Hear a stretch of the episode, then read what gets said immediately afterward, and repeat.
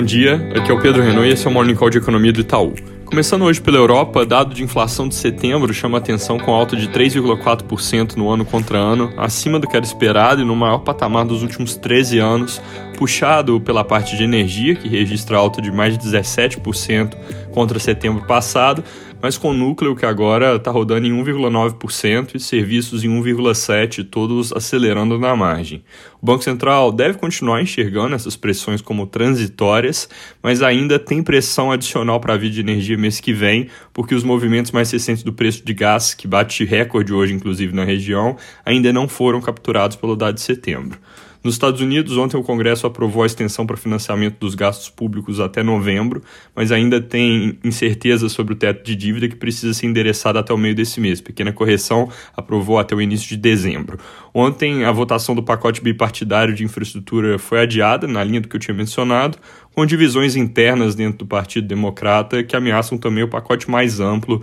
só desse partido. Hoje, destaque deve ser a divulgação de dados por lá, com o índice ISM de atividade industrial e o Core PCI, que é o dado de inflação ao consumidor que o Fed acompanha com mais cuidado para calibrar a política monetária. Na China, mercados fechados de hoje até quinta que vem por causa do feriado, mas tem notícias de que o governo instruiu produtores de carvão a operar em capacidade máxima, mesmo caso isso signifique exceder as respectivas cotas de produção, com, na nossa estimativa, quase três quartos da indústria já tendo sido afetados de alguma forma por restrições de consumo de energia que devem perdurar nessa primeira quinzena de outubro e geram, portanto, um potencial de tirar cerca de 0,3 pontos percentuais da nossa estimativa atual de crescimento, que está em 1,3% para o PIB no quarto trimestre do ano. Aqui no Brasil, depois do projeto do programa Gás Social, que foi aprovado na Câmara, o jornal o Globo traz que o governo estuda em paralelo um Vale Gás, que a princípio funcionaria de forma similar, mas ainda sem clareza de custo e público-alvo. Segundo a reportagem, não se trata de ter dois programas que se complementem,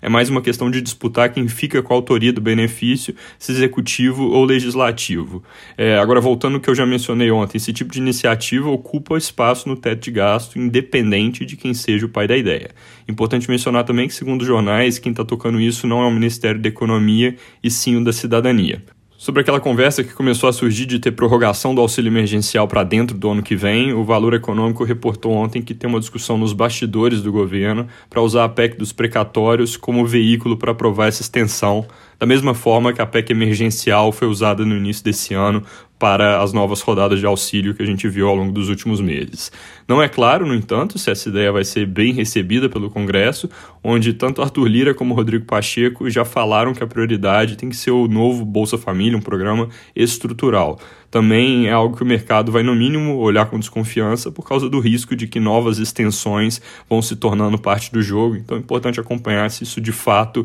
é, segue em frente. Sobre reforma administrativa, que ficou de molho nos últimos dias por causa das divergências sobre todas as mudanças que diluíram o projeto, o presidente da Câmara disse que o foco agora vai ser combustíveis e precatórios, com esse assunto ficando de lado pelo menos até depois do feriado do 12 de outubro. Falando de dados, ontem a taxa de desemprego veio um pouco melhor que o esperado para o mês de julho. Ela recuou de 14% para 13,6% no dado com ajuste sazonal. E a tendência é que esse número continue caindo até o fim do ano, especialmente porque o mercado de trabalho informal, que acabou sofrendo mais com o isolamento, ainda tem muito para recuperar.